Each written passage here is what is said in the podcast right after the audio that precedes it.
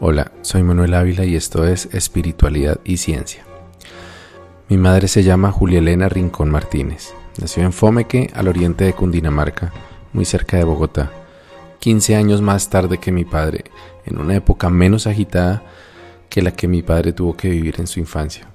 A diferencia de mi papá, mi mamá tiene mejores recuerdos de su infancia, a pesar de las dificultades que ella y su familia tuvieron que soportar. Su historia también está ligada a la pobreza del siglo XX en los campos de Colombia, pero felizmente sin esa violencia que tuvo que presenciar mi papá, en una familia con marcada herencia europea e indígena. Mi abuela, Ana María Rosa Martínez, era blanca con los ojos muy claros. Mi abuelo Luis Alfredo Rincón tenía los rasgos típicos de los muiscas, habitantes originarios del territorio colombiano. Los indígenas muiscas eran el pueblo ancestral que habitaba en el territorio donde nació mi mamá y de ellos hablaré con bastante profundidad en otro capítulo. Algunas de las historias que más disfruto escuchar de mi mamá son esas relacionadas con las costumbres ingeniosas con las que la familia debía solventar necesidades básicas, para las cuales hoy en día tenemos soluciones fáciles, gracias a la tecnología y la ciencia. Por ejemplo, cuando viajar al pueblo tomaba más de tres horas caminando.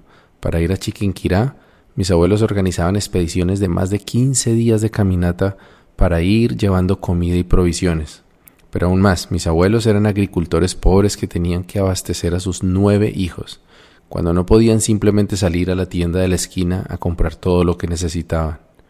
De hecho, los abuelos solo podían permitirse pagar con dinero en efectivo las cosas que eran absolutamente imposibles de cultivar, procesar, construir o crear con sus propias manos.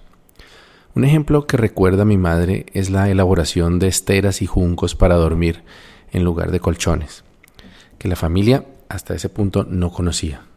Se elaboraban con las capas secas del vástago o planta del banano que se cultivaba cerca de la casa, y del junco, que es una planta que se daba en los humedales, teniendo un telar como guía. Los colchones llegaron a su casa cuando ya había pasado la infancia de mi madre. Mi abuela era la encargada de alistar los materiales para la elaboración de las esteras y los juncos. Cortaba los vástagos, zafaba sus capas y las cortaba a la misma longitud para dejarlas secar. Alistaba el fique y hacía cabullas con las que amarraba dos cañas a cierta distancia para ir atando las capas del vástago enrolladas. Se podría pensar que por lo menos la cuerda tenía que haber sido comprada en el mercado, pero incluso eso se hacía en casa. Mis abuelos demarcaban la finca con pencas de fique y borrachero. El fique es una planta monocotiledónea nativa de las regiones andinas de Colombia, similar a la planta de agave, con hojas cuya estructura estaban formadas por fuertes hilos de fibra.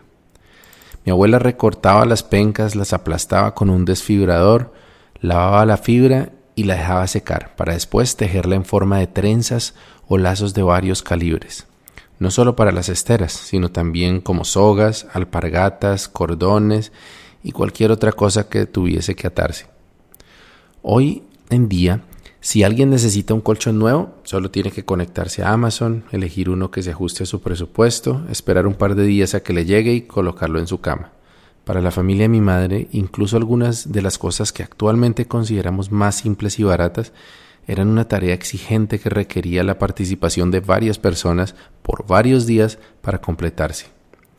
Una ventaja que tenían en aquellos tiempos era que la basura que se generaba era muy poca, casi todo era biodegradable, aunque no siempre se compostaba, sino que a veces se quemaba, reduciendo así la ecoamigabilidad de la vida campesina. Aún así, la vida en el campo era mucho menos agresiva con el medio ambiente que nuestra actual vida en las ciudades. Toda esta autosuficiencia no solo fue el resultado de las restricciones económicas, sino también el legado de nuestros indígenas muiscas. La casa de los abuelos estaba hecha principalmente de madera, adobe y tapia, similar a las que se utilizaban en estas comunidades nativas hace más de 500 años.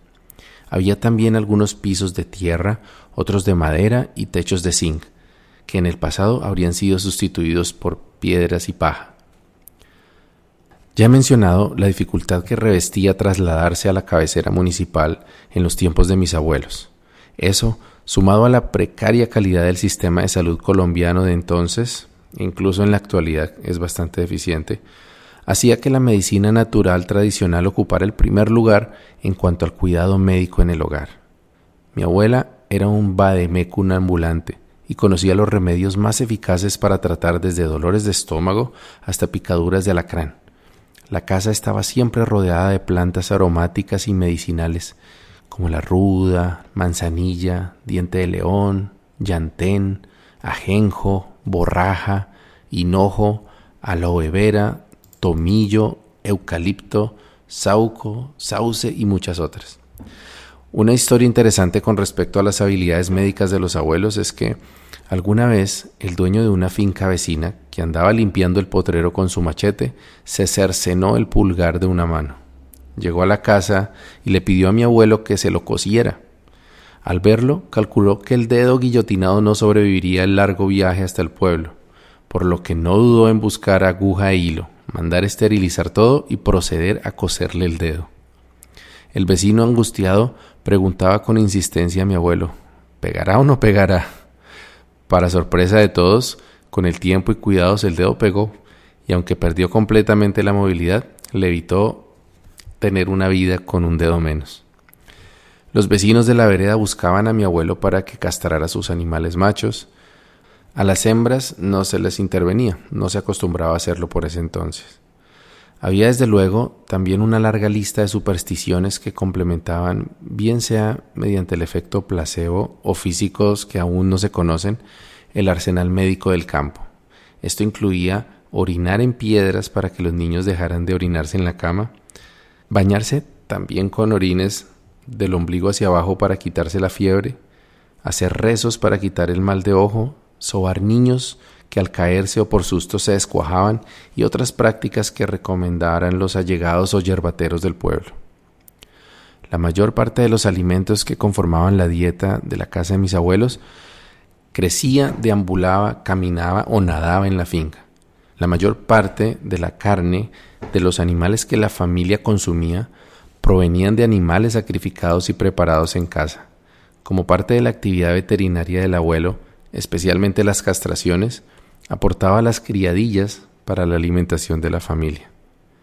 Los alimentos también reflejaban la mezcla de tradiciones indígenas y europeas. Por ejemplo, mi abuela horneaba pan sin levadura, utilizando trigo comprado en el pueblo, hacía pan con harina de maíz cosechado abundantemente en la finca, trillado primero en piedra para moler, después con un molino manual y mucho más tarde en el pueblo con un molino de motor.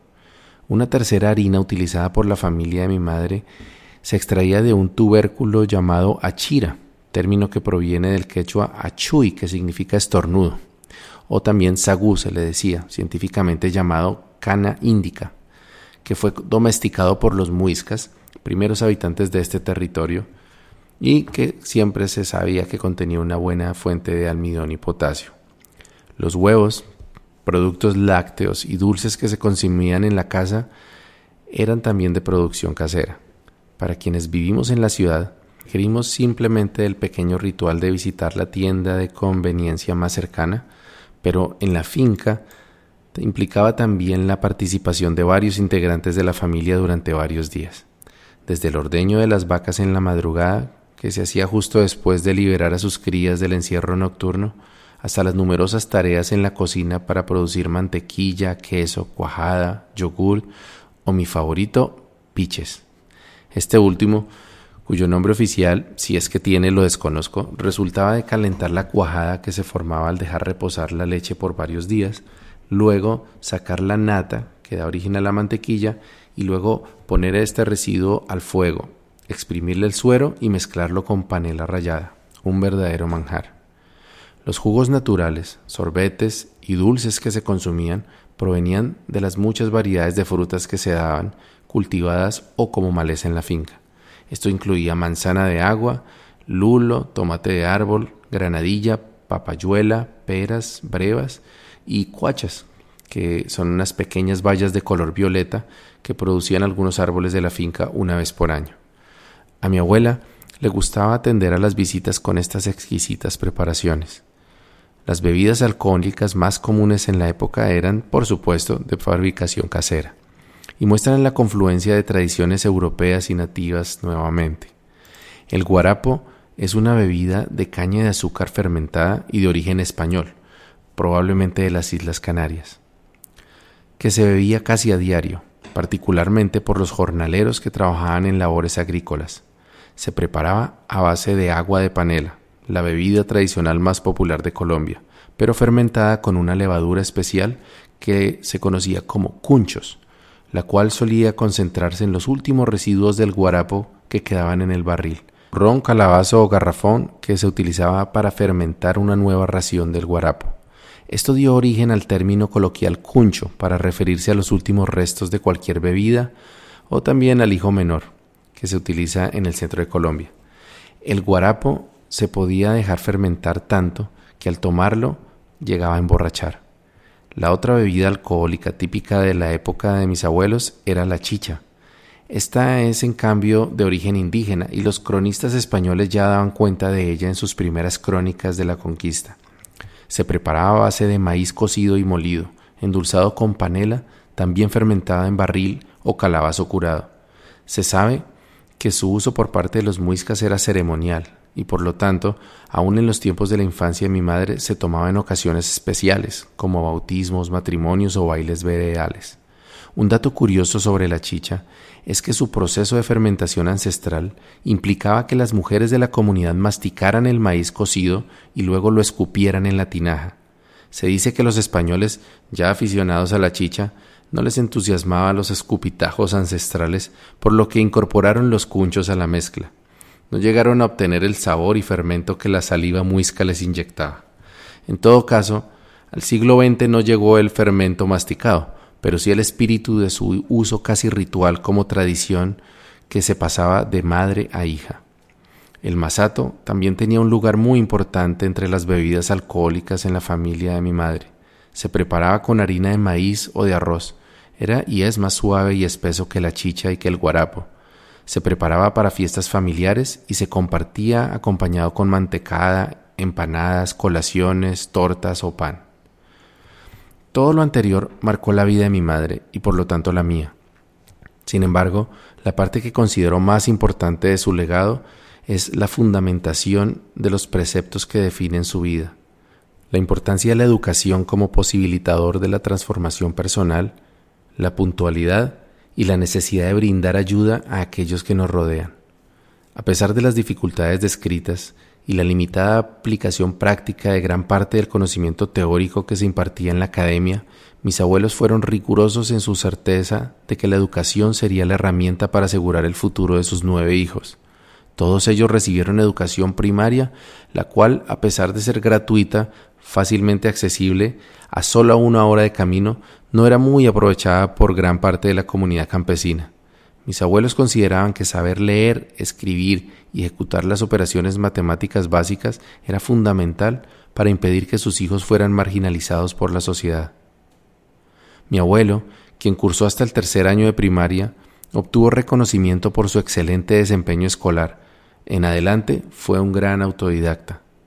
Se encargaba de proveer a la familia y de velar porque sus hijos estudiaran, tanto así que los enviaba sabiendo leer y escribir a la escuela era quien estaba pendiente de la realización de las tareas, hacía referencia a que el estudio era la herencia que le iba a dejar a sus hijos. La educación secundaria era de más difícil acceso, porque para obtenerla había que trasladarse al pueblo, que como ya mencioné, quedaba tres horas y media a pie, cuando hacía buen tiempo, o la mitad si la ruta se hacía a caballo. El bachillerato no era gratuito, pero los abuelos contemplaron la posibilidad de que todos sus hijos terminaran sus estudios si así lo deseaban. Para mi madre, que es una de las tres hijas menores de la familia, la situación ya fue más favorable que para sus hermanos mayores, y así pudo darse el lujo de estudiar en un internado en el colegio de la presentación de Fomeque, en parte gracias a la habilidad y las amistades políticas de mi abuelo para conseguir ayudas como becas o becas parciales. Allí llegó ya adolescente en la segunda mitad de los años 60, ajena a la transformación cultural y social que ocurría en las ciudades y dispuesta a honrar el esfuerzo que significaba para mis abuelos procurarles seis años adicionales de formación académica, así que terminó su formación como normalista superior en el Colegio de la Presentación de Ubaté. Mi abuelo A pesar de no haber terminado sus estudios formales, sobresalía por sus conocimientos académicos. A él acudían los habitantes de la vereda para buscar consejos, recomendaciones para los oficios del agro o para resolver conflictos de diferente índole. También lo visitaban para obtener cortes de cabello, lo que al parecer hacía con gran talento. Mi abuela, a pesar del pesado trabajo de la casa, dedicaba la tarde de los domingos para enseñar el catecismo del padre Astete a las mujeres de la vereda. De ella aún me impresiona la humildad con la que se desprendía de sus propios recursos o posesiones para ayudar a los demás. En una ocasión llegó a tener una cantidad significativa de dinero de su propiedad que provino de una herencia. Terminó utilizando ese dinero para contribuir en la formación de un sobrino suyo como sacerdote. En la casa de mis abuelos tenían ocurrencia eventos recordados con mucho cariño por mi madre en el caso de la celebración de la fiesta de San Pablo y la Navidad. Eran ocasiones que mi abuela acostumbraba a preparar deliciosos manjares para la familia y compartir con familiares y personas necesitadas de la vereda. A mi madre le encantaba cumplir con la misión de repartir la comida. También hacían con frecuencia ágapes comunitarios en los que los vecinos de la vereda eran invitados a departir comida, una buena totuma de chicha, algunas veces un servicio religioso y actividades culturales, como lecturas, juegos, baile y cantos a la luz de una lámpara de gasolina. Gracias a un entorno tan ejemplar en el servicio como estricto en lo académico, la mayoría de los hijos de mis abuelos se convirtieron en líderes comunitarios. Mi tía Laura, por ejemplo, quien dedicó su vida al servicio al prójimo a través de la educación como religiosa de la presentación. Mis tíos Alicia y Álvaro que ingresaron a Juventudes Agrarias Campesinas y llegaron a ser representantes del campesinado colombiano ante la ONU, líderes en el proceso de formación académica de la vereda y coordinadores de actividades culturales del municipio. Por otra parte, Luis, Rosa, Otilia y mi madre encontrarían su vocación en la docencia. Después de la muerte de mi abuela, mi madre y sus hermanos acordaron reunirse anualmente alrededor de mi abuelo encuentros en los que se disfrutaba de compartir con la familia. De esto último, lo más memorable eran los coros a capela de canciones populares como Matemos ese gallo o La Bella Primavera, que se cantaban como un canon de dos o tres voces, los paseos por Colombia y las comilonas, especialmente en la casa de mi abuelo. La profe Julia. Mi madre pertenece a esa rara especie de educadores verdaderamente apasionados por su oficio que no se limitan a impartir conocimiento, sino que se comprometen con la formación integral de sus estudiantes. Desde su graduación como normalista superior, empezó una carrera de más de 40 años formando niñas y niños en conocimientos tan importantes como la lectura, matemáticas y ciencias, pero con especial empeño inspiraba a sus alumnos en la importancia de ser creativos, honorables, respetuosos, ingeniosos, curiosos y cumplidos. Expresiones como hay que ser buen estudiante y excelente persona, ponerse en los zapatos del otro y el problema ya está, busquemos la solución. Hacían parte de su jerga con sus alumnos y sus compañeros maestros. Su estilo maternal de enseñanza se reflejaba en su preocupación por los problemas familiares de los estudiantes, su esmero en cultivar valores antes que llenar cabezas de conocimientos con detalles pequeños pero importantes como abrazar y confrontar a un niño durante un momento de tristeza o eventualmente arreglar el uniforme o peinado de un niño para evitar que se convirtiera en blanco de matoneo. Mi madre se desempeñó como docente en la ciudad de Bogotá solamente. Ella, al igual que mi padre en sus inicios como maestro, fue asignada a una escuela ubicada en un barrio marginal con población vulnerable. Comenzó labores en enero de 1975 en la Escuela Distrital Van Huden en Fontibón, cerca al aeropuerto del Dorado, donde tuvo que utilizar un bus abandonado en un lote que se inundaba como aula y que debía bajar a sus alumnos de primer grado de primaria en sus brazos para llevarlos al baño, salir al descanso, para regresar a sus hogares al final de la jornada, todo antes de permitir que los infantes se quedaran sin estudio. Así pasó el primer año de labores porque logró trasladarse muy pronto a una escuela cercana a su vivienda. Como lo dije anteriormente, a pesar de la pobreza en la cual mi madre creció, no tuvo que vivir los dramas de la Colombia del siglo XX que mi padre conoció en carne propia desde su infancia. Sin embargo, tuvo que conocer a través de los ojos de sus pequeños estudiantes, igual que él, las peores miserias del ser humano. Situaciones que solo se viven en la marginalidad y la pobreza, lejos de los reflectores en los medios que solo registran como estadísticas. Maltrato infantil, desnutrición, abuso sexual, drogadicción y explotación, entre otros atropellos contra las personas más vulnerables de la sociedad. A pesar de lo anterior, la docencia también representó para mi madre enormes satisfacciones. Muchos de sus alumnos, particularmente los que pudo acompañar durante los cinco años de educación primaria, llegaron a su secundaria con habilidades sobresalientes para la lectura, escritura y las matemáticas. Sin embargo, recuerda con más cariño a los estudiantes que lograron superar problemas de aprendizaje o episodios de violencia en el hogar. Para ellos, estoy seguro que mi mamá fue un apoyo emocional y en muchos casos una figura maternal. Lo sé porque yo fui su alumno en tercero de primaria y recuerdo bien que mis compañeros de clase no advertían un trato diferencial de la profe hacia mí, no porque mi madre me tratara como un desconocido, sino porque ella trataba a los demás casi como si fueran sus hijos. Uno de los casos que mi madre recuerda de esos años de trabajo en el sector de las colinas en el sur de Bogotá es el de una hermosa niña de cabello rubio que tuvo como estudiante de primer grado en una de tantas ocasiones. No recuerda su nombre, pero sí que era excelente académicamente.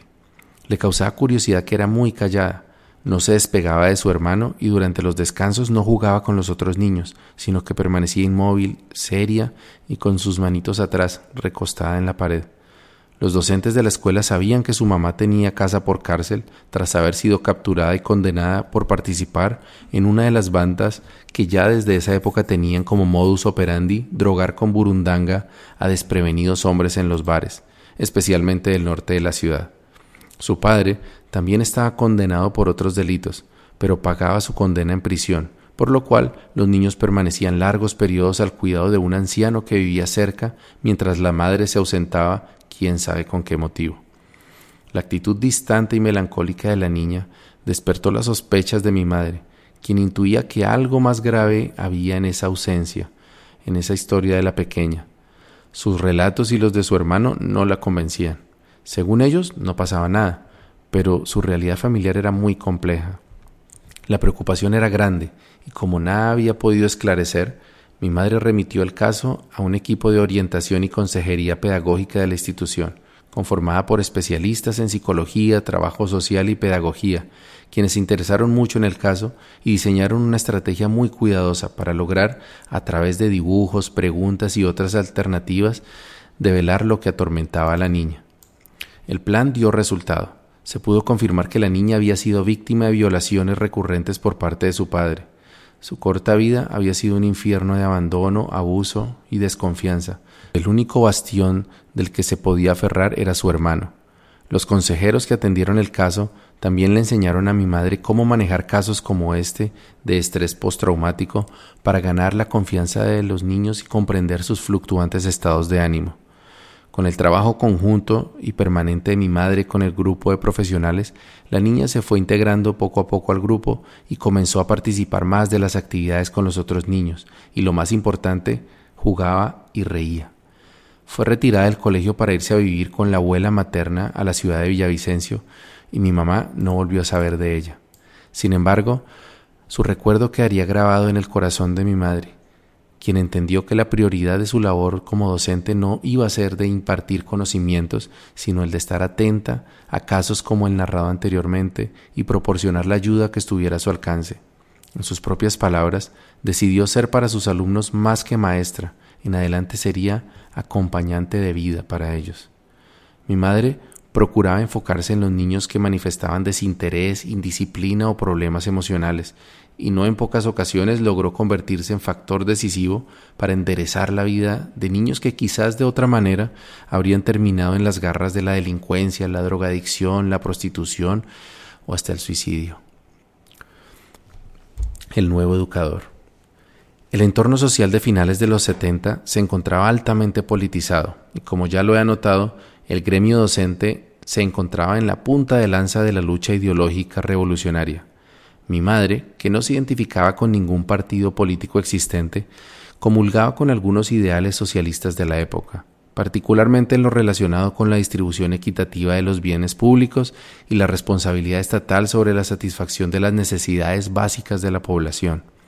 Debido a esto, aceptó la invitación para participar en un grupo de estudio de corte izquierdista, en el que varios entusiastas se reunían a discutir cuál debería ser el rol del maestro público en la situación política del momento y eventualmente durante un gobierno socialista.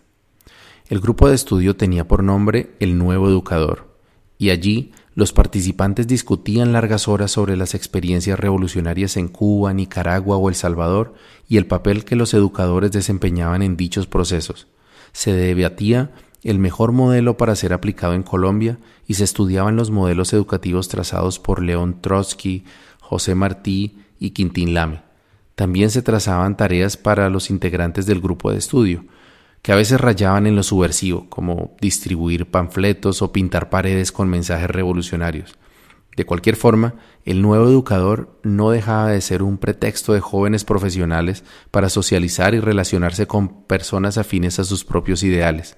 De allí que con cierta frecuencia el grupo programaba eventos sociales donde eran la música y el trago también los protagonistas.